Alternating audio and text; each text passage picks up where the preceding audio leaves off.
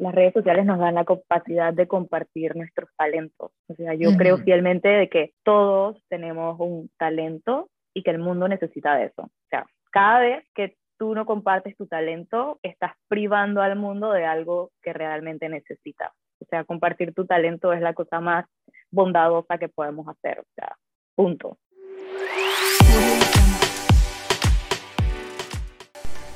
Este es un espacio para hablar de marketing, manifestación de tus sueños, de tu negocio y sobre todo de crecimiento personal.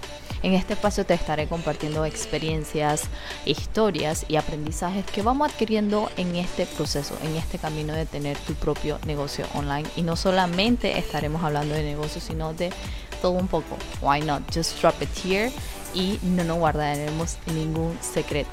Aquí te estaremos compartiendo todo lo que hay detrás de un post con tu host, Lily Su.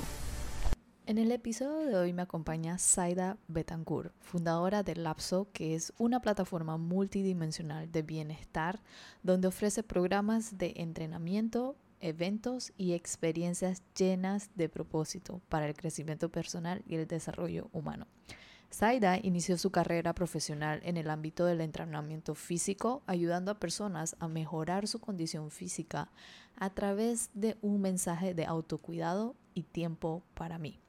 Casi ocho años después, su mentalidad sobre el autocuidado ha evolucionado y ha llevado un camino donde su propósito es compartir una mentalidad de expansión que nos permita cuidarnos desde un lugar de abundancia, donde reconocemos que somos suficientes y que cuidarnos a nivel integral es algo que todos merecemos. Te invito a que nos acompañes en esta conversación de 60 minutos junto a Saida, donde espero que al final de escuchar este episodio puedas sentirte más nutrida y expansiva a través de esta conversación. Espero que te disfrute esta entrevista así como yo me la disfruté haciéndolo, así que sin perder más tiempo, aquí te va la entrevista.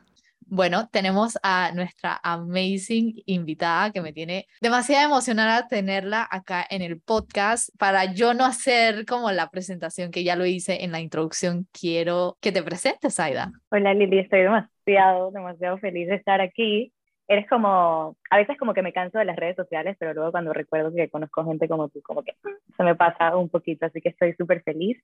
Bueno, mi nombre es Saida, eh, soy de Panamá y me encanta decir que soy una emprendedora de bienestar porque creo en el bienestar holístico, así que estoy full metida en esa parte. Empecé como fitness coach y pues la vida, el conocimiento y esa sed por aprender cada vez más y vivir una vida más plena eh, me ha llevado a experimentar en diferentes plataformas del fitness, en diferentes partes, pues como que la parte de ejercicio, que es como mi fuerte, es lo que más he estudiado, pero también esa parte de bienestar holístico, cuando hablamos de alimentación intuitiva, ahora estoy muy, muy, muy metida en toda la parte de espiritualidad, que realmente no empezó por ahí, yo empecé tratando de cuidar mi salud mental y eso me llevó a la parte espiritual y pues siempre he dicho que soy una persona multiapasionada porque me gustan demasiadas cosas.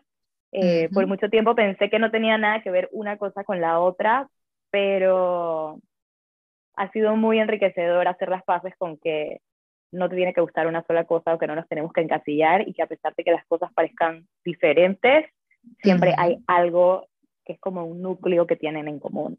Claro, siempre hay algo que lo conecta y me encanta que lo digas, o sea, como lo resumas tal cual que es la multipación. Y ese fue una de las razones por la que te quise invitar al podcast, porque me gusta elegir o tener diferentes personas en, en la plataforma para hablar de diferentes cosas, pero al final del día lo que tenemos todo en común es que tenemos diferentes pasiones, diferentes intereses y también a través de diferentes experiencias y, e historias, historias propias de nosotros e historias de personas a nuestro alrededor, van como, no sé, como mezclándose todo y, y somos una combinación de muchas cosas que por eso que al principio, lo que te dije, no me gusta como etiquetar a las personas de una sola manera y por eso que una de las, de las razones que te elegí fue el tema de la multipasión y tal cual como lo tienes en tu Instagram, eres una multiapasionada. Y siguiendo tu journey, lo que me ha encantado es que has mostrado diferentes facetas, etapas de tu vida, sin esconder como el proceso y ahorita que estás sabes, fuera del país, estás viviendo una nueva experiencia y obviamente aprendiendo nuevas cosas que no solamente te están estimulando a ti creativamente, sino a la vez como en tu negocio.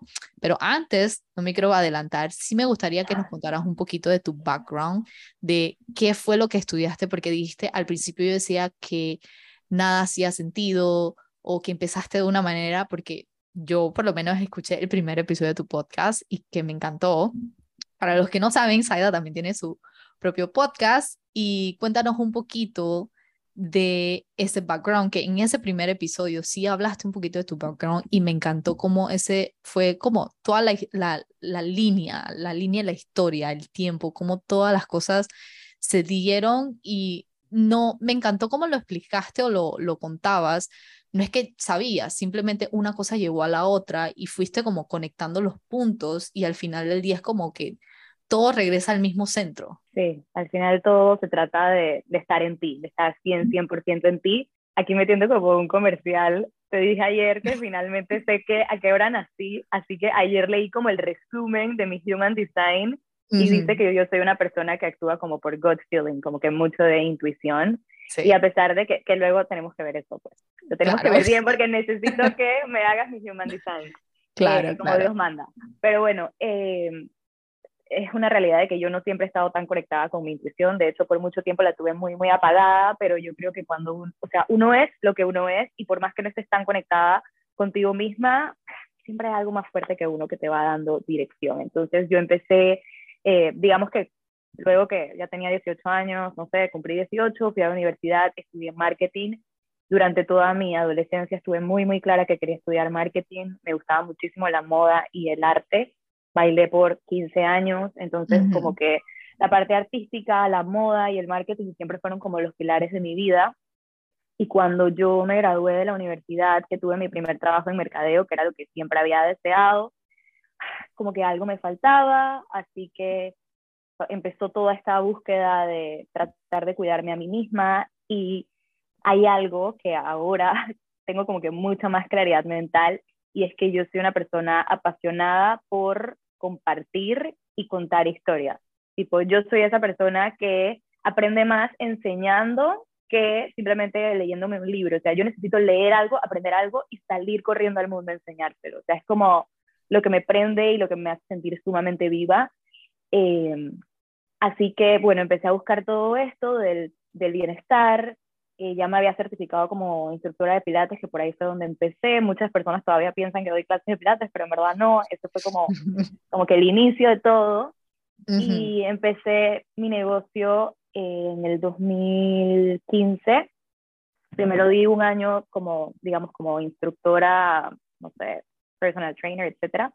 Y en el 2015 abrí mi propio negocio, que es Lapso, que ha sido como mi bebé, mi experimento, eh, yo siempre digo que el acto ha sido como una maestría, por así decirlo. Yo siempre tuve en mente como que irme a estudiar afuera cuando terminara mi licenciatura y no lo hice porque abrí mi propio negocio. Y bueno, y aunque ahí hay un montón de cosas y tela que cortar, eh, Lapso para mí ha sido como un experimento y donde he aprendido un montón, un montón de cosas. Ha evolucionado a medida que yo he ido evolucionando también y pues Lapso significa tiempo para ti. Eh, me impresiona muchísimo porque nunca puse como lapso fitness o no le puse un nombre que dijera que era fitness específicamente, a pesar de que eso era lo que estaba haciendo en ese momento. O sea, para mí, cuando yo empecé a hacer ejercicio, se trataba de invertir en mí misma. Entonces, estoy dentro de todo como orgullosa y agradecida con la Saida del 2014, que quiso buscar un nombre para su negocio como tan amplio y que pudiera cubrir tantas partes porque hoy en día eh, y la dirección que estamos tomando en Lapso es ser una plataforma multidimensional de bienestar. Claro. Eh, tenemos la parte de ejercicio y creo que siempre me doy un poquito de latigazos, para ser muy honesta, que en mis redes sociales no expongo tanto esa parte de fitness, pero realmente es porque para mí el ejercicio es una herramienta, es una forma de canalizar cosas, pero nunca ha sido como el destino final, sino cuidar mi cuerpo y hacer ejercicio porque cuando yo estoy sana y me siento fuerte y me siento capaz, estoy en la mejor condición para perseguir la vida de mis sueños o para vivir y cosechar y trabajar y eh, acuerpar esa vida que tanto deseo. Entonces, creo que de fitness es de lo que menos hablo, pero porque el ejercicio es una herramienta, no es un fin. Y aunque para muchas personas el fitness sí es como que, sabes, hay gente súper que, no sé, que el físico, que la vaina, no sé qué, y que eso les apasiona, me parece perfecto, pero, ¿sabes? O sea, yo tengo pasiones y gustos completamente diferentes a los que tú tienes. Bueno, tú y yo nos parecemos a muchas cosas, pero, ¿sabes? O sea, puede que haya gente que le guste, no sé, la mecánica, la tecnología, pintar, que no tienen nada que ver conmigo, pero al final todos necesitamos un cuerpo, una mente y un espíritu sano para poder sentirnos en integridad y perseguir esas cosas que deseamos. Sí, no, no puedo coincidir más contigo en ese, en ese sentido acerca del fitness. Y yo creo que, tal cual como tú dices, tenemos como caminos muy similares porque cuando uno empieza con el tema del fitness, como que todo en relación a cómo uno se ve, pero ya después te das cuenta con el tiempo que el como que la intención con el que entraste cambia cuando vas viendo realmente lo que implica el tema del fitness, el tema de la relación con tu cuerpo. El fitness no es simplemente ir a un gimnasio, levantar pesas y hacer cardio, es realmente cómo es la relación con tu cuerpo y es un reflejo, para mí, el entrenar o hacer cualquier tipo de ejercicio, ya sea pilates, yoga, lo que quieras, es usualmente un reflejo de nuestro mundo, mundo interno. Y para mí entrenar ha sido como, eh, como esa herramienta que me ha ayudado como a enraizarme más en donde estoy, porque yo sé que cuando estoy en el gimnasio yo estoy, soy una versión de mí que más se gusta, pero es una versión que se construyó y creo que a medida que uno va como en este journey descubriendo quién eres tú, qué es lo que realmente quieres hacer, muchas cosas cambian en perspectiva. Lo que me encanta de la historia del lapso es, tal cual tú me dices, en 2014 el nombre se eligió, pero hoy en día, siete, ocho años después, tú dices, todavía ese nombre como que se sigue alineando a la visión, aunque con el tiempo vaya cambiando. Y me encanta la historia porque casualmente ayer estaba hablando con una brand strategy acerca de eso, de que a la hora de crear una marca, elegir un nombre, uno tiene que verlo como a largo plazo, no es como, ay, esto es un hobby en este momento que voy a abrir un podcast o lo que sea que quieras hacer, simplemente tienes que como visionar las cosas. Y me, pasó me pasó muchísimo porque cuando estabas contando lo del lapso, a mí se me vino esto de el nombre detrás de un post, que es el nombre del podcast, que al principio, o sea, no tenía ni idea de qué se iba a tratar mi podcast. Y no te miento que 30 minutos antes de hacer como el, el arte y todo eso, yo puse detrás de un post. Así se va a llamar mi podcast. Quiero mostrar ese 99% que nadie ve dentro de las pantallas, detrás de, de, de las redes sociales, mostrar ese 99% que es usualmente lo que nos pasa en la vida real, sin filtros, sin tantos como, sin curar tanto las cosas, sino tal cual como es. Y me encanta que con el tiempo Lapso ha ido cambiando y transformándose contigo y sé que la historia del Lapso es que al principio creo que era un estudio y ahorita hoy en día es algo que se ha ido más digitalizando. Sí, digo, la raíz principal de eso obviamente fue la pandemia, pero aquí te cuento algo rapidito que quizás tiene mucho que ver y quizás no tanto, pero sí, yo apenas en abril apto éramos un estudio como tipo boutique, era bastante pequeño, bastante personalizado, muy íntimo, creamos una comunidad increíble, hice amistades espectaculares y en el 2020, que fue el año de pandemia, yo en febrero, recuerdo, me inscribí en este curso de Marie Forleo que se llama B-School. Y en B-School, una de las primeras tareas que te ponen es como empezar a definir tu negocio. En ese momento ya yo tenía un gimnasio y estaba pensando en ampliar el gimnasio. O sea, yo quería alquilar el local de al lado para tumbar la pared y hacerlo aún más grande porque nos estábamos quedando sin capacidad. Entonces el negocio dentro de todo sí, sí estaba creciendo, sí estaba prosperando, sí todo. Y me acuerdo que cuando estaba haciendo mi primera tarea de B-School, ella te pone a escoger como que qué tipo de negocio tú quieres. Y en el fondo de mi corazón, lo que me decía era como, tú quieres tener un negocio online en donde le puedas llegar a muchísimas personas, o sea, como que en donde puedas manejar tu tiempo de otra forma. O sea, yo quería un negocio online, eso es lo que yo quería. Pero tenía que poner las cosas en papel. Yo decía, llevo cinco años construyendo un negocio físico, un local, ¿sabes? Como algo muy tangible. Entonces empecé a crear toda mi estrategia de B-School como un negocio físico, porque eso era lo que yo tenía y en mi cabeza era como que esto es lo que hay y hay que trabajar con esto.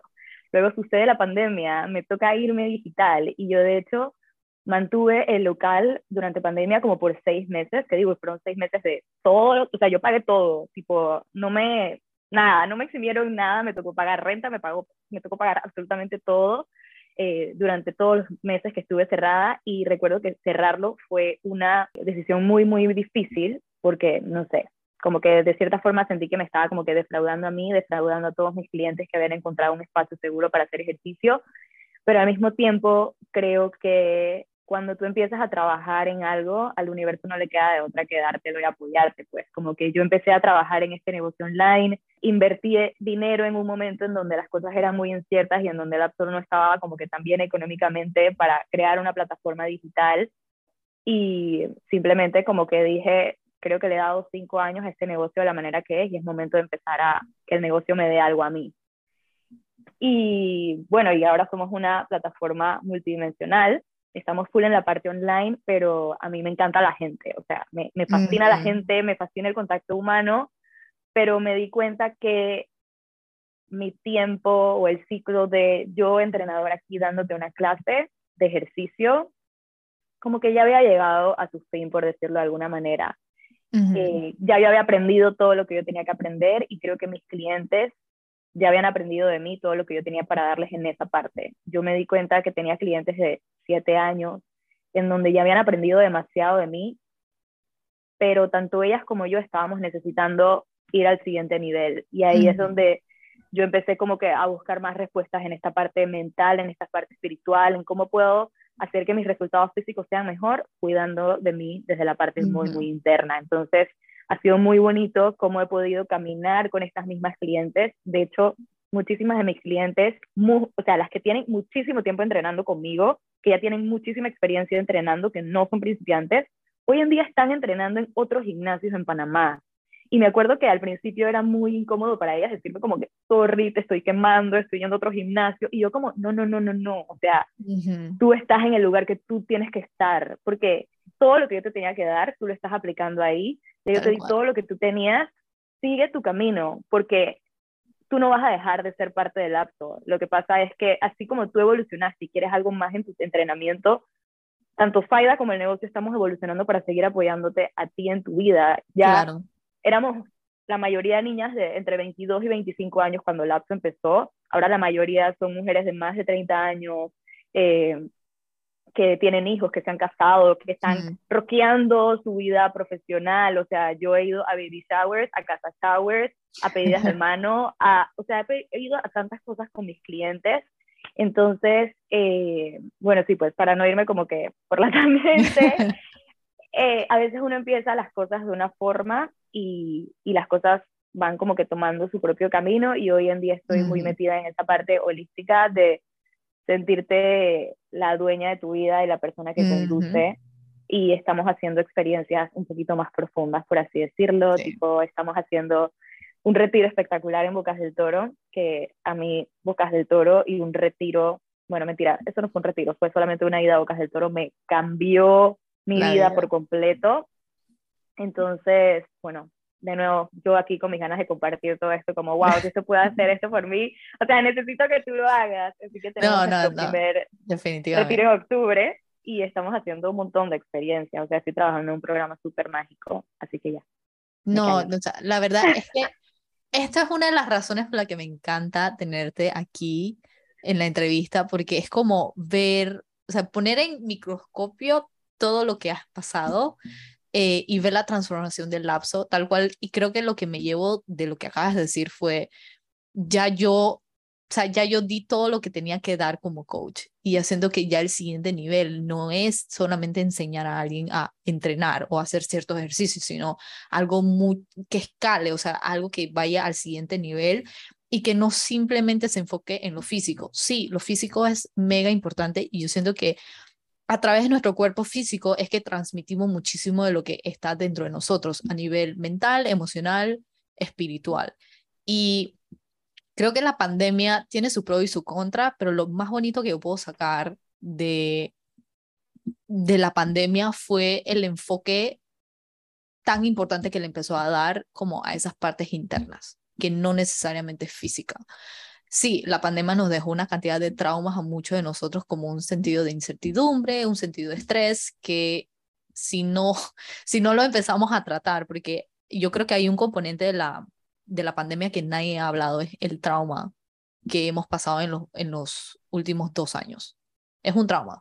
Eh, la incertidumbre que empezabas como, ¿sabes? A mediados de marzo del 2020 y que no sabes qué va a pasar, todo se paró y sientes que el mundo se va a caer y ya después, dos, tres años después, echas para atrás y dices, mm, no estuvo tan mal, pero si no lo procesas correctamente con herramientas apropiadas, creo que eh, lo que ¿cómo, es la frase? Lo que resiste, persiste. Creo que así es la frase. Me encanta cómo están saliendo programas, coaches de fitness, sí, pero ya no están tan como enfocados en temas de cuerpo, sino como que llevan también el tema de tu salud mental, tu salud emocional, tu salud espiritual y que lo, lo puedan balancear una cosa con la otra, que no es que una sea más importante que la otra, sino como que todas juntas son importantes y siento que el lapso va en ese como en ese norte. Yo te vengo siguiendo hace rato y cuando vi lo del retreat para mí me dio como como coraje estar viviendo fuera de Panamá, porque si no ya full me contarías en, en Bocas, dije, primera vez, imagínate, mi primera vez en Bocas, para los que no saben, como muy mala panameña, yo nunca he ido a Bocas del Toro, pero imaginarme, dije, mi primera vez en Bocas, en un wellness retreat me volaría la cabeza. Y siento que es algo que me ha encantado en los últimos años en Panamá se estén haciendo más retiros espirituales, de bienestar, que haya más ese sentido de comunidad y tal cual como dices, algo que yo aprendí en este journey es que la comunidad definitivamente sana y aislarse es lo que nos mata aislarnos. Es fácil aislarse, es fácil huir del mundo. Lo difícil es no ir a pedir ayuda, pero decir, ¿sabes qué? Necesito de ayuda. Y a veces no sabemos de la importancia de una comunidad que nos ayude a sostenernos en esos momentos donde nos sentamos como que todo se está acabando. Y hace poco hice una entrevista en, eh, para un episodio del podcast y me encantó lo que, lo, que, lo que la chica dijo y era, es, no te vas a morir, siente que te vas a morir, pero no te vas a morir. Entonces, a veces en esos sentimientos es bonito tener una comunidad que te sostenga y creo que eso es lo poderoso de las redes sociales, la comunidad que uno puede encontrar. Y yo creo que he ido cambiando la palabra comunidad a tribu, porque uno de mis propósitos de este año fue, quiero encontrar mi tribu, quiero encontrar mi tribu de mujeres, de, de, gente que esté en la misma cosa que yo, que esté como en la misma línea que yo y en ese messy caótico que podemos estar en nuestra vida, saber que tienes una tribu donde puedes sostenerte, que tal vez, yo creo que Ponte tú y yo nunca nos hemos conocido en persona y tengo un millón de personas que nunca he conocido en persona, pero qué bonito que a través de Instagram, TikTok o diferentes plataformas puedas conectar con gente que, como te digas, esta es, esta es mi gente. Y este es como que, como, no sé, o sea, hay, hay, hay algo tan poderoso en las redes sociales. Hoy yo me pregunté cuál es mi mensaje y una pregunta tan sencilla como cuál es mi mensaje, cuál es el mensaje que yo quiero como tener la puesta en una banderita a donde sea que yo vaya, fue una pregunta que me cambió como toda la perspectiva de, no me cambió, me recordó por qué estoy haciendo lo que estoy haciendo y cuál es el mensaje ni siquiera es la intención, cuál es el mensaje detrás de todo lo que estoy haciendo. Y para mí fue como, como que, wow, fue una reafirmación de, vamos a seguir moviéndonos, aunque haya días en que es muy abrumador todo lo que estamos haciendo. Entonces, mi pregunta es, ¿cuál es el mensaje de Saida? Tengo como la cabeza achicharrada porque en estos últimos, no sé, minutos que hablaste, se me hizo la piel, casi se me salen las lágrimas. O sea, ah. cuando dijiste como que como la comunidad sana, o sea, se me erizó la piel de una forma inexplicable. Y solamente como para poner ahí como un note a ese mensaje, es que cuando aprendemos a abrirnos con otras personas, ya sea que sean personas de toda la vida o personas que acabas de conocer, eso nos da la capacidad a nosotros de, de convertirnos en personas menos judgy, o sea, como que le bajamos a nuestro juicio personal. Y cuando le bajamos a nuestro juicio personal y, y ponemos nuestra vulnerabilidad a flote, nos damos cuenta de que uno no estamos solo y nos es más fácil sostener a otras personas y que otras personas nos sostengan, a nosotros. Entonces, eso es demasiado bonito. Entonces, en la parte de, de, cuál es mi mensaje, pues, como te digo, yo soy una persona muy apasionada y, y todo, todo el tiempo como que estoy cambiando, pero pienso que yo tengo un mensaje muy claro de enamorarme de la vida, o sea, de el tiempo para mí es un tiempo para, o sea, lapso que es tiempo para mí, es un tiempo para conectar, para despertar, para ser muy curiosa. Y es básicamente porque cuando nos tomamos el tiempo de hacer pausa, de ver qué está en nuestros pensamientos, cuáles son nuestros deseos reales, tenemos la capacidad de enamorarnos de la vida. Vivimos en una sociedad o hemos crecido en una sociedad que siento que está cambiando, que nos ha metido muy en la cabeza como que hay que trabajar, hay que tener, hay que esforzarse, hay que trabajar duro, hay que sudarse la gota gorda. Lo cual, claro que sí, hay que trabajar, pero cuando tenemos ese chip de trabajar porque no tenemos, la vida se siente muy pesada. En cambio, cuando trabajamos diciendo como, wow, quiero trabajar porque tengo tanto que darle a este mundo, nos damos el permiso de conectar con nuestros deseos reales y empezar a fluir. Para mí, yo crecí en una familia muy trabajadora, o sea, mi mamá es una persona trabajadora y yo como que me identifiqué por mucho tiempo con esa cualidad de ser una persona trabajadora. O sea, yo trabajo desde los 18 años, no he dejado de trabajar, ya tengo 30, casi 31. Eh, em, y como que para mí ese siempre fue un valor muy, muy importante, como que hay que trabajar duro para ganarte la vida. Pero ¿qué tal si pensamos que compartir con el mundo nuestros talentos y nuestros deseos y trabajar con fluidez es lo que hace este mundo algo muchísimo mejor? Y parece que hacer pausita. El mundo nos ha acostumbrado a que todo se mueve muy rápido. Eh, hay que bajarle un poquito el tono a la vida para enamorarnos de las cosas sencillas. Sí, sí. Yo creo que es como esa constante persecución de lo extraordinario, porque todo el mundo habla de la vida de una manera como extraordinaria que se nos olvida disfrutar de las cosas tan ordinarias como prepararte un café, hacerte tu desayuno, cosas tan ordinarias que realmente te pueden literal cambiar todo el humor eh, en el día. Y por, por, estar en esa como constante persecución de lo extraordinario, se nos olvida como que la pausa. Y algo que yo me he dado cuenta que, que es tal cual, si yo no, no soy consciente de darme esa pausa, mi cuerpo lo hace por mí. Como que me hace como un jalón. Y me pasó muchísimo en estas últimas semanas que estaba como moviéndome demasiado de aquí para allá.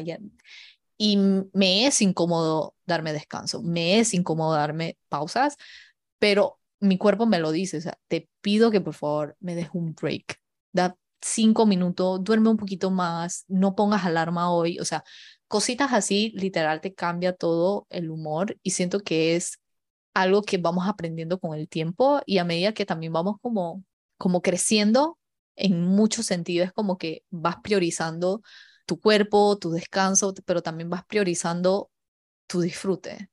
Y es algo que, creo que es algo que cuando salimos de la, del colegio, la forma en cómo los adultos en nuestro tiempo nos decían como que ahora ya no puedes jugar tanto, las cosas se van a poner mucho más serias.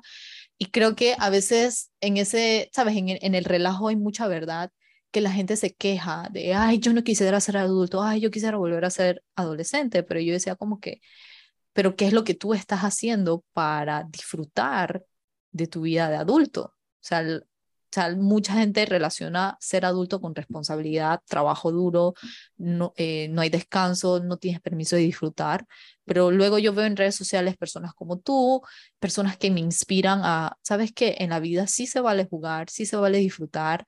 Eh, no quiere decir que no vayas a trabajar duro o que no haya esfuerzo, pero no no llevarlo a un punto tóxico ni extremo de que todo sea, que todo se pueda lograr a través de trabajo, sino que también se vale tener un negocio, también se vale trabajar de cosas que te gusten, que te llamen e inspirar a otros, conectar con otros, que la gente creo que me da risa cuando la gente dice que, ay, ¿qué es lo que tú haces? Y yo, de redes sociales, para como salir de, del paso, pero yo lo he ido cambiando a que cuando me preguntan qué es lo que haces, lo primero que digo, conectar con personas. Me encanta conectar con personas, me encanta hablar con personas y a través de, ¿sabes? Esas conexiones, uniendo puntos, es que realmente vas creando una comunidad, conectando con personas que de alguna u otra manera pueden aportar en tu proceso. Y em, para no desviarme tampoco, hay como una serie de preguntas bien profundas que te quiero hacer.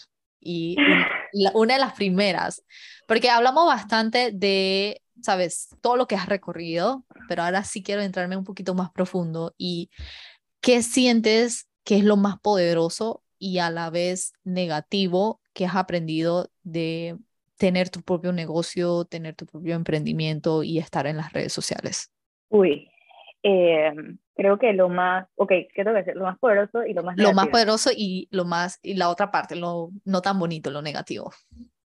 Ok, vamos a empezar por la parte poderosa, que es las redes sociales nos dan la capacidad de compartir nuestros talentos. O sea, yo creo fielmente de que todos tenemos un talento y que el mundo necesita de eso. O sea, cada vez que tú no compartes tu talento, estás privando al mundo de algo que realmente necesita. O sea, compartir tu talento es la cosa más bondadosa que podemos hacer. O sea, punto, es así. Y creo que las redes, las redes sociales nos dan la capacidad de poder hacer eso. Para mí, lo más como negativo, por así decirlo, es que siento a veces como que para yo no me siento cómoda compartiendo mi vida personal en redes sociales. Para mí las redes sociales son para compartir mis talentos, son una plataforma para crear, para expandirme. No es una plataforma en donde yo te doy para que tú puedas crecer. Entonces, no me gusta tener una plataforma muy como centrada en mi vida personal, es algo que no disfruto, no me gusta, porque a veces, no sé, simplemente como que, para a mí no me gusta las redes sociales que sean como un reality show, a mí eso no me gusta, o sea, de hecho, como te dije hace un rato, yo no consumo mucho contenido en redes sociales y lo que menos consumo en redes sociales es contenido de influencers que cuentan su vida. La verdad no me interesa. O sea, no me interesa. Em, yo pienso que las redes sociales son donde tú compartes tu talento. Si hay cosas, obviamente al exponerte siempre va a haber una parte de tu vida personal que va a estar allá afuera, lo cual me parece perfecto, pero para mí las redes sociales es donde todos estamos creciendo, todos estamos creciendo y eso es lo que yo quiero ver. Esa es mi, como que, opinión muy personal. No, no puedo coincidir más contigo en ese sentido. Sí, pues, yo no veo las redes sociales como, yo digo que no es un reality show, o sea, no es el reality show. Si yo te muestro mi desayuno, no es porque, o sea, es porque te quiero dar inspiración para que tú sepas que puedes comer de forma fácil. No te voy a poner aquí, no sé, creo que me expliqué. Creo que es como la parte tóxica, en donde la gente piensa que por tú ser ligera, porque yo, yo pienso que soy famosa, soy una persona medio conocida, pero no por eso tengo que ventilar mi vida personal. No, tal cual. Yo creo que eso es una de las cosas que muchas personas se han acercado en tema de crear contenido. Me dicen, es que yo no me siento cómoda compartiendo mi vida personal. Yo le digo, pero es que tú no tienes que compartir nada de tu vida personal al final del día. A mí me gusta utilizar esta analogía del, del libro abierto y cerrado. Yo muestro lo que yo quiero mostrar de mi vida personal, si así lo quiero, al principio yo mostraba mucho mi relación y hubo, ahora mismo dejé de mostrarlo. O sea, Yazar no sale en mi vida, mi vida de redes sociales, no porque él no quiera, sino porque simplemente yo ya sabes que no quiero compartir mi vida personal en ese sentido y yo decido cuándo dejar a las personas entrar a mi vida o no. Yo paso por muchas situaciones que en una conversación con una amiga se lo comparto o con cualquiera persona de un DM lo comparto, pero no lo ventilo porque no, mi vida no es un reality show. O sea, sí tengo un norte con mi Instagram y con mis redes sociales, pero al final del día está dentro de mi poder y dentro de mi control qué tanto en mi vida personal quiero compartir. Y yo le digo a las personas, no, no romanticen una cosa, o sea, al final del día la vida de, de nadie es perfecta y completamente en mi vida yo paso por muchas situaciones igual que tú y creo que uno de mis propósitos a la hora de compartir en redes sociales es recordar a las personas que todos somos humanos, todos atravesamos cosas, todos tenemos traumas, todos tenemos situaciones eh, y nuestras propias batallas internas de las que no sabemos Y es fácil juzgar a alguien en redes sociales porque sí te digo, hay gente que sí comparte su vida abierta, bien por ellos, pero no es nuestro estilo tal vez. Y es algo que yo full coincido contigo de que yo quiero, cuando yo cambié mi perspectiva de, ok, de cambiar de consumir a empezar a crear contenido y producir contenido, es realmente aportar en la vida de las personas. Y si yo comparto algo a nivel personal, es porque yo siento que hay una lección o algo también que las otras personas pueden sacar como de ahí, pero no para mostrar mi vida de una manera como un reality show. Y siento que las personas tienen que cambiar ese chip de que si tú muestras algo de tu vida personal tienes que mostrar todo, no necesariamente. Sí, y hay, hay mucho esto que, que he visto, tipo, en las redes sociales uno solamente ve como las partes bonitas de la vida de alguien y, y, eso, y eso me hace ruido. ¿Sabes por qué? Porque de nuevo estamos viendo como que el Instagram es un reality show. Cuando para mí el Instagram es básicamente lo mismo que Pinterest. Yo me meto a Pinterest a buscar inspiración, a ver cosas bonitas. Y asimismo me meto a Instagram a buscar inspiración, inspiración, a buscar cosas que me edifiquen, ¿ok? Entonces, yo no voy a Instagram o a TikTok a que o sea, yo no le exijo a nadie que me enseñe sus partes malas de la vida, o sea, yo no necesito, yo sé, o sea, vamos, todo el mundo pasa por cosas difíciles, yo sé que eso existe, no necesito que me lo muestres ahí, siempre y cuando estés siguiendo cuentas, contenido que sea transparente, que den permiso a la vulnerabilidad, yo pienso que es suficiente. Y cuando uno tiene esa analogía de las redes sociales son solamente el highlight de la vida de alguien, estás viendo como que tienes que mostrar todas las partes. Cuando yo no. yo voy a Pinterest porque quiero ver mi verano y mi, lo que sea soñado de mi vida. Yo no voy a ver a Pinterest un plato de comida fea. ¿Por qué? Porque soy una persona muy visual. Entonces, yo lo veo de esa manera. Sí, no, no, sí, definitivamente. Yo creo que eh, eso sí me ha chocado mucho de las tendencias de ahora de romantizar absolutamente todo. Yo no, no lo hagan, no romanticen todo, o sea, pero tampoco creo que hay una fina línea entre romantizar y ponerse todo como en víctima y saber balancear una cosa con la otra. Y es como que tú puedes mostrar tu vulnerabilidad y puedes ser vulnerable, pero si no te es, haz lo que, lo que hagas en redes sociales, hazlo porque te sientas cómoda en hacerlo. Si te sientes, nadie se siente cómodo compartiendo cierta vulnerabilidad. No siempre muestro vulnerabilidad, pero hay momentos en que sí lo muestro, pero es que depende. Pero siempre vamos a subir una foto bonita. Lo que visualmente sea placentero es lo que subimos. Entonces, yo creo que el tema de las redes sociales es un arma de doble filo y saber cuándo algo como te dispara una ansiedad, un estrés, te dispara algo, es como que reconocerlo y saber de dónde viene esta pregunta me encanta porque cuando lo hice yo dije, esto lo, lo tengo que hacer. Y es, ¿cuál ha sido el mayor reto que tenías al principio de iniciar tu camino y cómo lo superaste? Comerme el cuento. O sea, es como comerme el cuento de, de que de que sí puedo, pues. O sea, tipo, a veces siento que uno entra este síndrome del impostor pensando que no tienes las herramientas suficientes para hacer algo. Entonces creo que ha sido un camino mucho de que también he aprendido a medida que he ido creciendo, que he ido madurando, que he ganado experiencia. Y eh, hoy puedo decir desde un lugar mucho más seguro que cuando algo te llama ya es tuyo. O sea, punto. Si tú sientes algo dentro de ti que te dice, ve por aquí, es tuyo. Entonces, creo que cuando aprendemos eso, le bajamos mucho el tono a ese síndrome del impostor y que también el síndrome del impostor al final es cuando te comparas con otra persona. Y aquí puedo dar como un ejemplo que ya he dado otras veces, que es que yo siempre como que me sentía impostora cuando era full fitness coach, porque no era como que esta persona súper musculosa o súper fit, o no tenía como que ese cuerpo clásico de persona que es entrenadora, o que yo soy una persona que sí soy como, la forma en la que hablo, sí soy como muy expresiva, pero yo no soy cheerleader cuando entreno o cuando te estoy entrenando en algo, porque para mí el entrenamiento es un momento de conexión, no soy una entrenadora tipo fiesta, que eso me parece nice, pero yo siempre como que me estaba comparando con eso, entonces pienso que el síndrome del impostor ocurre cuando, y esto lo vi en un video que me compartió una amiga, cuando te estás comparando con otra persona, cuando usas otra persona como referencia para hacer lo que tú estás haciendo. Y esa es la forma y el camino más fácil para desconectarte de ti misma y desconectarte de tu propia identidad y de tu propia alma. Entonces, creo que es, ha sido un reto aprender a comerme ese cuento, a saber que si algo me llama es porque ya lo tengo y que no necesito compararme con otra persona, ni siquiera usarla como referencia, porque estamos contando historias completamente diferentes.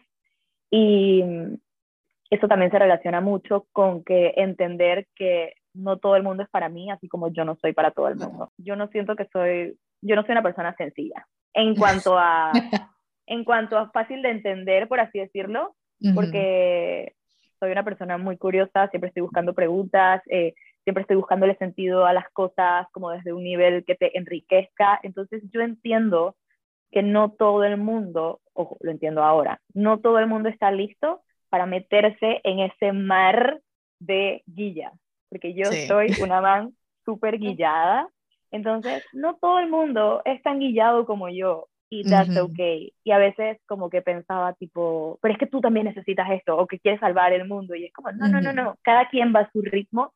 Hoy en día yo me considero una persona mucho más despierta a nivel como espiritual, emocional y todo esto, pero si hace tres años yo me hubiera escuchado, digo, esta man está loca. O sea, ¿qué le hicieron? Pobrecita, tiene problemas en su casa.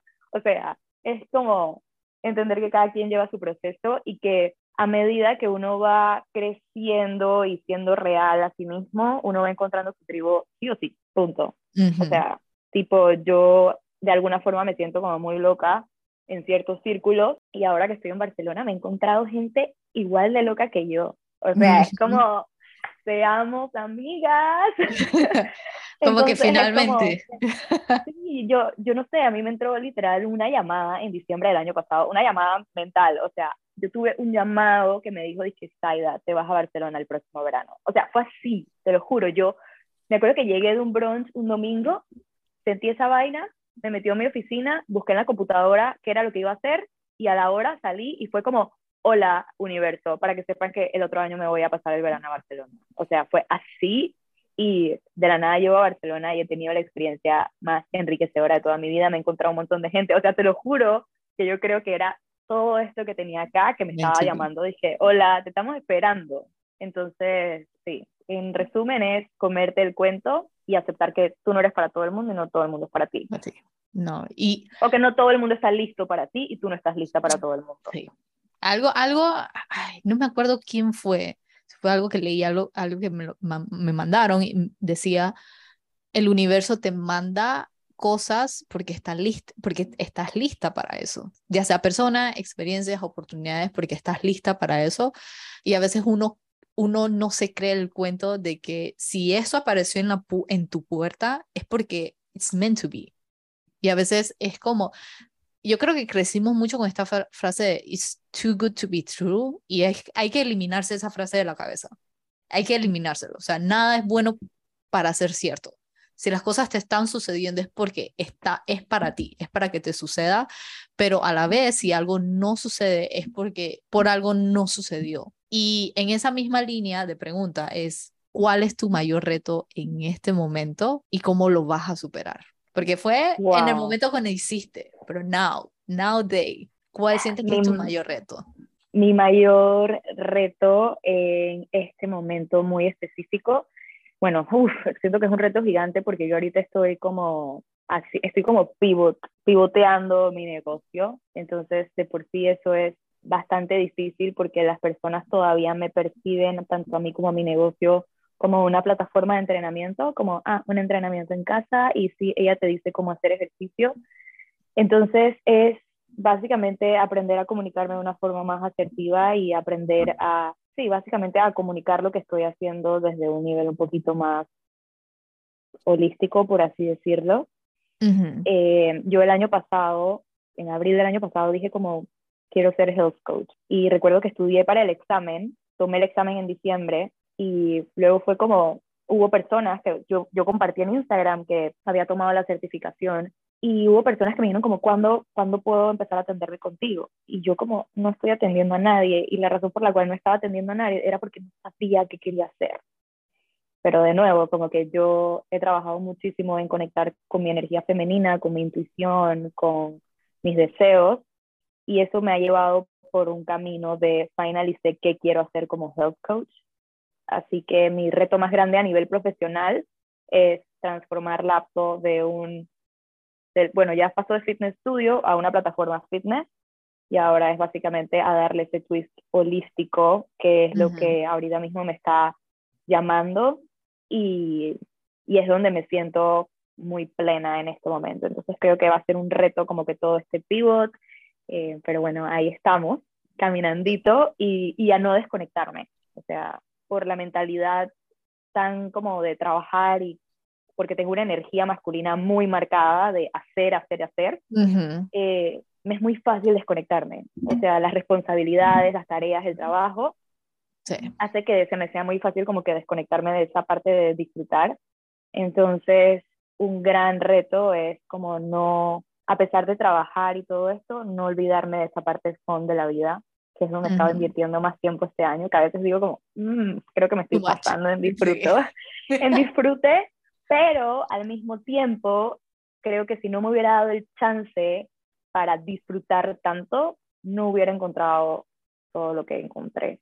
Sí, y hablando de encontrar cosas, ¿cuál ha sido tu mayor sorpresa que has tenido en los últimos meses y por qué?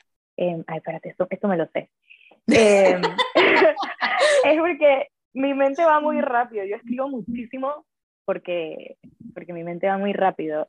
Creo que una de las cosas más como que me ha pasado ha sido que, y esto tipo lo he dicho mucho en la conversación, como que uno está persiguiendo cosas y en verdad uno piensa que uno tiene que encontrar su propósito, descubrir cuál es tu propósito, pero en verdad tu propósito, tú te lo sabes perfectamente. Pero ¿qué pasa? Yo siento que el propósito, digamos que lo tienes aquí metido en tu corazoncito y tienes como un millón de capas, que es como sociedad, juicios, lo que debo hacer, lo que no debo hacer. Y entonces te vas poniendo tantas capas encima de ese propósito que es realmente la razón por la cual estás en este mundo y lo que genuinamente te hace feliz, que pensamos que lo tenemos que buscar afuera. Y es como, no, no, no, encontrar tu propósito es ir para atrás. Es ir quitando todas esas capas, todos esos juicios, todas esas cosas que has aprendido, toda tu crianza, todo lo que te han dicho, y de la nada está como una bola de fuego muy dentro de ti. y, y, eso para mí ha sido como mind blowing, como por qué pensamos que tenemos que descubrir, encontrar, perseguir, cuando nada está allá afuera y todo está adentro. Adentro. Y aquí, aquí quiero como hacer un, un comercialito que me encanta estar cuento. Yo en el 2014, eh, 2014 sí, fui a un concierto de Britney Spears en Las Vegas, mataba, era mi oh, sueño, era Britney. Y estando en Las Vegas, me enfermé, me enfermé horrible, y estaba sola, entonces fui a la, fui al, sabes, como que en los hoteles abajo tienen una tiendita donde venden souvenirs y cosas, y vendían que si cepillo de dientes, pasta de dientes, uh Tylenol, la, la, la, entonces yo bajé a comprarme algo de medicina. Bueno, eh, wow, es la primera vez que hablo sobre eso. Y eh, de forma pública. Y cuando estoy pagando la medicina, o sea, yo estaba moribunda, pero moribunda, moribunda, eran como las 2 de la mañana.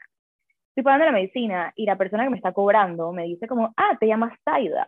Y yo como, eh, ajá, sí. Y la man como, ¿sabes, ¿sabes qué significa Saida en Swahili? Y yo como, no tengo idea, ni siquiera sé por qué mi mamá me puso así. Y me dice como, Saida significa plenty en Swahili. Y yo, ok, dame mi medicina. Me fui, me tomé mi medicina, etcétera. Eso se me quedó en la cabeza, no le paré bola. Siguió, pasó mucho tiempo, eh, yo empecé a hacer terapia psicológica de forma recurrente, que todavía lo hago, y una de las cosas con las que yo más batallaba era como no sentirme suficiente. Y una cosa llevó a la otra, voy a tratar de no ponerme a llorar. y de la nada es como, cuando recordé esa historia de plenty, que significa suficiente, más que suficiente, la cantidad adecuada de algo, fue como, porque he estado persiguiendo, tratando de sentirme suficiente, cuando literalmente eso es lo que yo soy, yo soy suficiente. O sea, mi nombre dice que yo soy suficiente. Entonces, para mí eso fue como muy revelador porque todo el tiempo pensamos que no somos suficientes, que necesito algo más. Y es como, no, no, no, no, no, no, no. Las cosas llegan cuando tú te das cuenta que ya eres suficiente y que estás lista para recibir. Tal cual. Entonces, eh, yo siempre supe que me quería tatuar Y cuando tuve como esa iluminación, fue como, es lo que me, ese va a ser mi primer tatuaje, definitivamente, porque no quiero que se me y olvide más nunca. Claro, claro. Así que creo que esa es como una de las cosas más grandes que he aprendido, como todo el mundo sabe cuál es su propósito.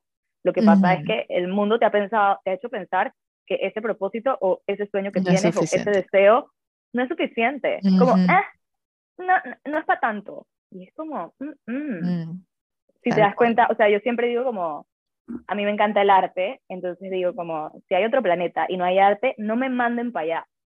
O sea, el mundo es cool por el arte, la música, eso es lo que le da vida al mundo. La tecnología y todas esas vainas son bien, bien cool y bien necesarias, pero lo que nos da alegría al final del día es toda esa parte artística, toda esa parte femenina, la, la, la, la, la. Los artistas siempre son catalogados como locos. Como que, si, si tú eres artista, tienes que tener, mm, tienes que estar un poquito loco. Entonces es como, tenemos dos formas de verlo. O te vuelves un poquito loca, o dejas de catalogarlo como loco y lo ves como gente despierta.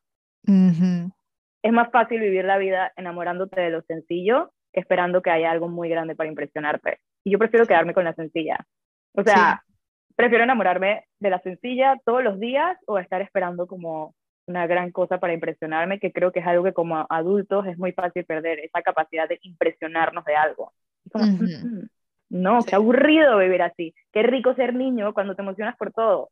Sí, sí. Y creo que eso es algo que podemos rescatar. Primero que nada, wow con la historia de Las Vegas, porque es como wow, en el sentido de que fue algo tan random, pero se quedó depositado en tu cabeza. En alguna parte tú como que olvidaste el tema hasta que... Siete años. Exacto, sentaste, hiciste terapia y en siete años como que de la nada fue como que, hey, vamos a, vamos a mandarle ese file a esta man para que se acuerde de esta situación. Tú dices, y haces clic con, con algo que tú dices, en el momento no hacía clic, no, ni sabes por qué, pero por algo esa situación pasó, por algo en, hace siete años atrás pasó eso para que siete años después regresara a ti. Y hay algo que me encanta de eh, decir muchísimo a la hora de escribir es regresar a mí, regresar a mí, regresar, regresar. Porque cuando yo back then hacía terapia, me encantaba lo que la terapeuta me decía, era nosotros venimos de amor y vamos a regresar al amor. No importa lo que estés haciendo, lo que eres ahora, al final del día eres suficiente y creo que el tema de sentirse merecedor y sentirse plena es algo que todo mundo, absolutamente todo mundo batallamos y, y, y es algo que es una constante como, como de querer resolver eso y, y al final del día, o sea, la respuesta es tan simple como decirte, ¿sabes qué? Yo soy suficiente, ni más ni menos. Y qué, o sea, qué loco, qué loco, o sea, qué loca historia. O sea, estoy disque. Sí, nada, y tengo un par más así, pero, y eso que dices como que, como que regresar a ti, yo tengo esta frase que me digo siempre eh, cuando surfeo, cuando me pego unas revolcadas que, chuchi, hay veces que estoy así como que en plena revolcada con él y la tabla por todos lados y es como, este es el momento en donde pasa algo Foucault, eh, y siempre me digo como que estás en ti. Y recuerdo que una vez tuve una experiencia como que de rookie, fui poco precavida y estaba como en una situación un poco de peligro.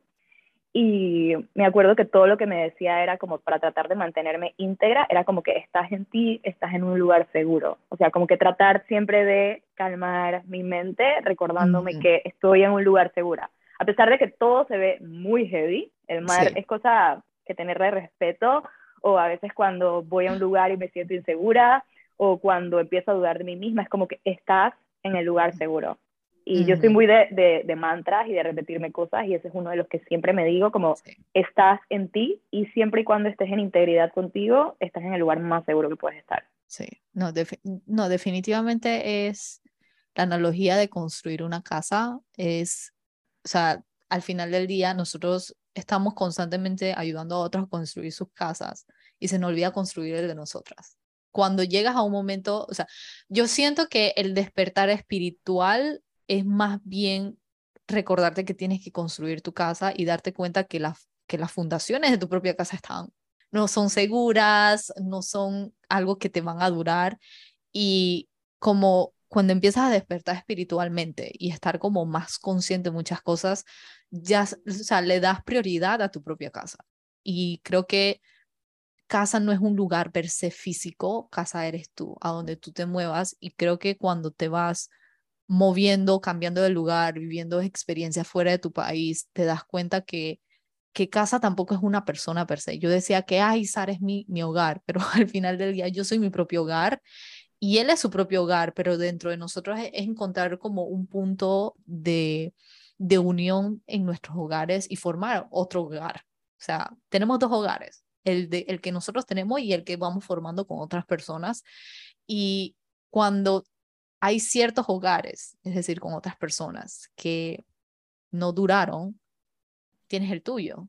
Y creo que de, los, de las cosas que he aprendido en la vida es darme cuenta que, por ejemplo, cuando pasas por un breakup, que es algo que darme cuenta, creo que mi mayor breakup fue darme cuenta de que no tenía mi propio hogar, que estaba haciendo mi hogar en, en, todo pasó por ahí. en donde alguien más. Y darme cuenta de estar con alguien que me, que me empuja a construir mi propio hogar y no un hogar juntos, ni que yo dependa de él. Es como que, ah, finalmente mi felicidad, ni nada de lo que yo haga, ni mi propósito, nada depende de él, es completamente mío. Y cuando me siento como fuera de lugar y todo como overwhelmed, es regresar a mí siempre. Y es como que mi mayor reto, y es algo que hace clic con lo que dijiste, es confiar en mí.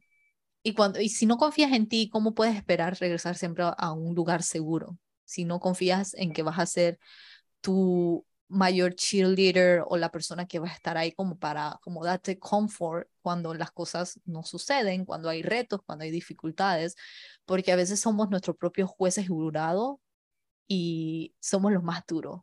¿Y cómo, cómo quieres volver a un hogar donde todo mundo te juzga cuando ese todo mundo eres tú misma? O sea, es como que aprender a darte ese amor y bajarle dos a la expectativa, a, a las comparaciones. Y es tal cual como tú dices, o sea, cuando el síndrome impostor viene cuando te comparas con los demás, porque los demás están haciendo las cosas de una manera y la manera en cómo tú lo estás haciendo no se ve como el de esas personas, pero es porque tal vez es que no estás aquí para hacerlo tal, tal como esa persona. Y me llevo mucho de la conversación cuando dijiste, nuestro talento es para compartirlo es que no quiero limitar a no compartir mi talento porque allá afuera se necesita. Te vuela la cabeza y no es una responsabilidad, es porque tú estás eligiendo compartirlo. Tú estás eligiéndote a ti antes de... Y creo que el tema de, la de sentirte suficiente es mucho de recordarte que estás aquí porque también se te necesita. Y a veces muchas personas creemos que no tenemos talentos, que talento es cantar, bailar. Sí, esos son talentos, pero también hay gente que tiene talento para comunicar mucho más claras y asertivas que tal vez tú y yo, y hay talento de otras personas que no se consideran talentos, pero aunque no lo creas, y es algo que yo he descubierto en diseño humano, es que las cosas que creemos que no son talentos son talentos, porque se te da fácil tal vez para ti y para mí, y no necesariamente se le da fácil al que está al lado de nosotros. Sí, y eso es mind blowing. Sí, damos por sentado que lo que es fácil para nosotros, todo mundo es capaz de hacerlo. algo que yo he descubierto es que es que lo que sea fácil para mí, algo tan sencillo como grabar un video, me he dado cuenta que no es fácil para otras personas. Algo tan sencillo como eso, algo tan sencillo como para ti, para mí, hacer recetas o cocinar se nos da fácil. He sido testigo de que hay gente que no se le da bien en la cocina. Sí, es, es, muy loco porque te han dicho, te han hecho, nos han hecho pensar que si algo se te da fácil, vale menos, cuando es todo lo contrario. Yo, por ejemplo, o sea, yo tengo esta cosa de que soy una curadora de experiencias. Yo me considero una curadora de experiencias y ¿por qué lo digo? Porque para mí es muy fácil hacer cualquier cosa nueva. O sea, tipo, yo, si tú me dices ahorita vamos a una clase de origami, yo voy a la clase de origami. Si tú me dices vamos a una clase de cuencos tibetanos, yo voy a la clase de cuencos tibetanos. O sea, yo no lo tengo ni que pensar. Yo voy, me la gozo, lo disfruto todo, la, la, la, la, la. Cuando la vez pasada y voy sola, o sea, ni siquiera me importa. Yo soy esa gente que ve una cosa en Instagram y voy yo solita, me siento y todo. O sea, yo no necesito que nadie me acompañe a ningún lugar. Yo no necesito convencerme para probar algo nuevo. O sea, no lo necesito. Y yo por mucho tiempo pensé que era como que eso no es para tanto, pero en el camino he conocido gente que le cuesta mucho probar algo por primera vez sola. Entonces, ¿qué es lo que he empezado a hacer a través del laptop con estos eventos que hago presenciales, que son eventos de tres horas, es que yo voy, tengo una experiencia, la pruebo y luego, cuando ya sé que esa experiencia puede enriquecer a mi comunidad o a mi tribu, vengo donde ellas que sienten en nuestra tribu un lugar seguro para ahora prueben ustedes. Al final termino siendo un puente, porque como para mí es tan fácil probar algo nuevo, yo voy, lo pruebo y luego se lo llevo a alguien para que lo pueda tener desde un lugar seguro. No, wow. Entonces es como, tú puedes seguir teniendo esas experiencias, necesitas un puentecito y, y es una locura, o sea, es, lo que es muy fácil para mí puede ser muy difícil para otros. Tú dijiste el tema de la cocina, para mí la cocina es como, o sea, yo soy la persona que más aburrido come del mundo porque no me da la cabeza, ni la motivación, ni nada, o sea, yo como aburridísimo, por eso todo el mundo como comparte lo que comes y es como, o sea, a veces yo como dije, arroz, lenteja y huevo, o sea, de verdad. Sí. lo, que, lo, que, hay en la cocina no, me no se me da para comer afuera, para salir del paso y para comer, pero que nutra mi cuerpo, es como que, pero cosas así, es como que, wow. Y hablando de ser puentes, me acabas de acordar de algo que escribí hace un año atrás. Lo tengo que buscar y te lo voy a mandar una foto que me hice esa pregunta, ¿qué soy? Y puse puente. Por alguna razón puse y me acaba, tenemos que ya ir cerrando, pero tengo una última pregunta, que esta es la pregunta que es como que pesada, y es, ¿cuál ha sido una o más experiencias que has tenido que en su momento tú llamaste o lo consideraste fracaso, pero fue tu más grande lección o una lección necesaria para impulsarte más hacia tu propósito que después de un tiempo, mira, echa para atrás y dices, ¿sabes qué? Eso no era un fracaso tal cual, tal vez fue como un detour o un desvío en el momento. Definitivamente, como que la primera vez que me sentí muy fracasada en la vida, la primera vez, fue cuando me estaba yendo mal al punto que renuncié a mi primer trabajo en mercadeo. Y, y yo lo sentí muy como un fracaso porque la razón, yo no es que era mala en mi trabajo tal como marketing, pero yo nunca he sido buena trabajando bajo presión. Eh, no soy buena trabajando bajo presión y por mucho tiempo pensé que era una debilidad y hoy en día pienso que es una gran virtud que tengo. Eh, y simplemente es como yo soy, punto. Y por mucho tiempo pensé como, wow, todo el mundo logra manejar cargas de trabajo súper altas y yo no puedo. O sea, yo sentí como que yo era muy débil, tipo, me acuerdo que yo estuve nada más como ocho o nueve meses en ese trabajo y finalmente le estaba empezando a agarrar el ritmo porque era mucho trabajo. Y ojo, para mí era mucho trabajo. Probablemente alguien que lleva, que trabaja en mercadeo dice como, eso es lo normal, pero yo lo sentía como algo muy grande. Entonces, para mí fue muy duro pensar, sí, que wow, estudié algo que no puedo soportar ni siquiera, o sea, no, no soy lo suficientemente buena. Y realmente fue un detour, como tú dices, o sea, el, la vida, el universo, Dios, tenía algo completamente diferente para mí. Y es muy curioso porque yo, al haber tenido que hacer ese detour y enfocar mi carrera profesional en la parte de bienestar, empecé a tenerle mucho rechazo al mercadeo, porque sentía que no era buena, como que no soy buena haciendo eso.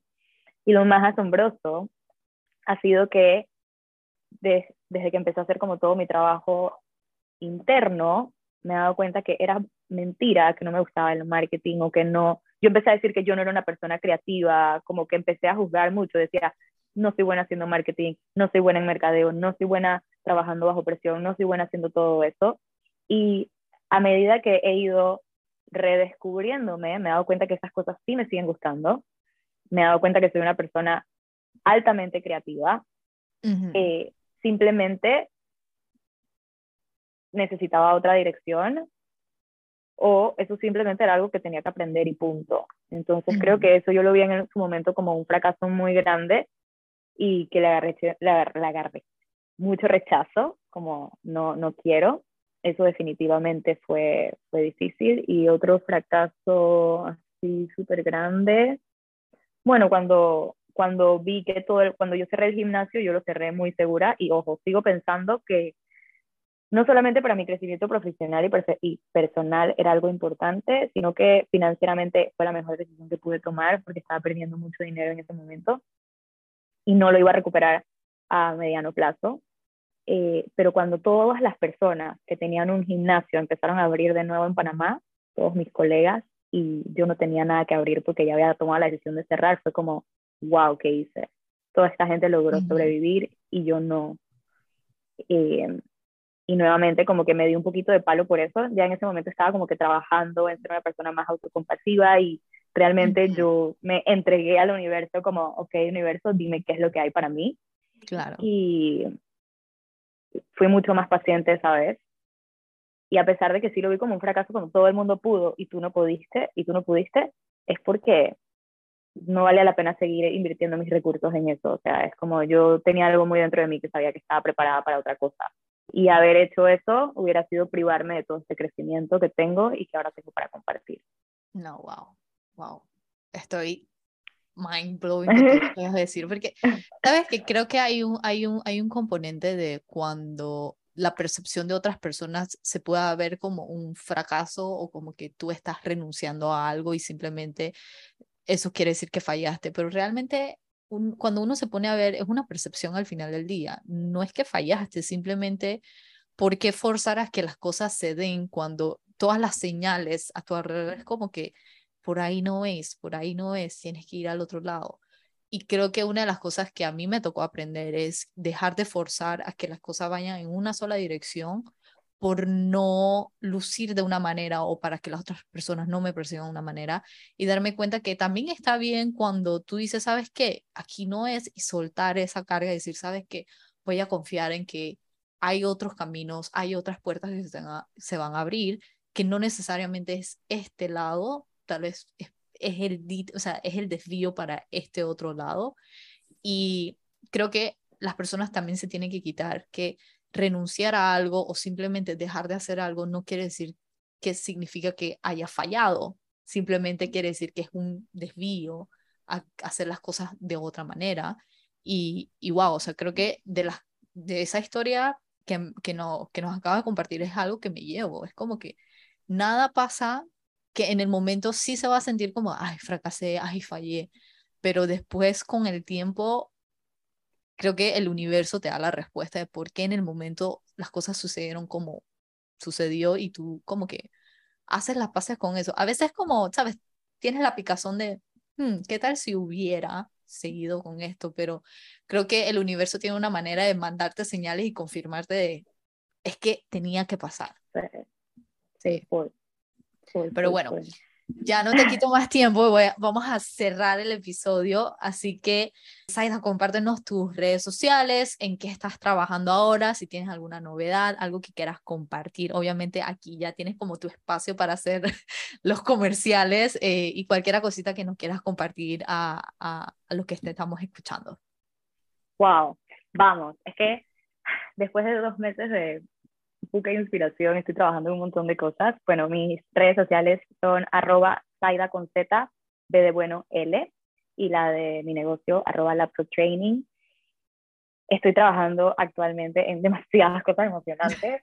Eh, número uno, estoy trabajando en un nuevo programa que es un programa de autodescubrimiento. Es básicamente el camino para regresar a ti y para trabajar en eso que dije de el propósito no es algo que buscas allá afuera, el propósito ya lo tienes adentro, solo que es necesario remover una buena cantidad de capas para que lo encuentres. Entonces, sí es un programa de autodescubrimiento, no solamente para encontrar tu propósito, sino también para regresar a ti, centrarte y que eso te ayude a poder construir hábitos, cualquiera que sea tus hábitos, digamos que quieres hacer también un cambio en tu carrera profesional, absolutamente en lo que tú quieras, todo se traduce en regresar a ti. Entonces, ese es el programa en el cual estoy trabajando que va a salir muy pronto.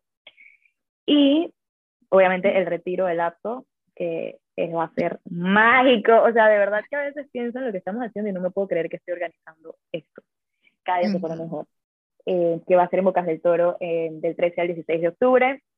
Y pues estamos cambiando toda la plataforma del apto a nivel visual, toda la interfaz, que ha sido un reto que he tomado Así que también estamos haciendo eso eh, si lo que tú quieres es como que fuera entrenar. Siempre vamos a mantener esa parte de training, que es una suscripción mensual de entrenamiento en donde tienes workouts para tirar para el aire, eh, que se adaptan a ti. Entonces son un montón de cositas, pero definitivamente lo que me tiene emocionada a corto plazo es el programa de autodescubrimiento, el retiro, y pues que ahora vamos a tener una interfaz, una plataforma demasiado más friendly, demasiado más cool, con un precio también más económico y eso también me tiene bien emocionado. Ah, no, qué bueno. Y bueno, ya cerrando, sigan a Saida en su Instagram. Ahí ella está compartiendo todo acerca del retreat y obviamente también para que la sigan, para que estén atentas cuando lance el programa y obviamente también cuando lance nueva, la nueva plataforma con sus increíbles training, que obviamente yo tengo que probar en algún momento, pero, pero nada, nada, gracias Aida por tu tiempo, tu energía, que, o sea, no te puedo decir qué buena conversación. Esto fue mucho más de lo que esperé, fue mucho más de lo que esperé y qué, qué, qué bonito, o sea, no te puedo terminar de agradecer qué bonita experiencia fue tener esta entrevista, esta conversación. Y espero que los que nos estén escuchando se puedan como, sabes, nutrir, inspirar y como expandirse tanto como, como yo me expandí en esta conversación de, de una hora y tanto. Y, y yo sé que, o sea, esta entrevista es tan poderosa. O sea, no puedo esperar, no puedo esperar a que lo escuchen. Amo, amo demasiado. Mil gracias, Lili, por invitarme. Yo demasiado feliz y, y sí, o sea, hace un tiempo yo no hablaba con tanta pasión y con tanta emoción. Eh, y creo que por eso es que estoy creando todo lo que estoy creando. O sea, es como hablar y hacer lo que te apasiona. Es como, me puedo morir mañana, man. Yo hoy la estoy pasando en bombas. O sea, la estoy pasando demasiado bien. Tal cual. Okay. Pero bueno, bueno, gracias por escucharnos, gracias Aida por tu tiempo y nos escuchamos en la próxima. Bye. Chao, chao, un besito.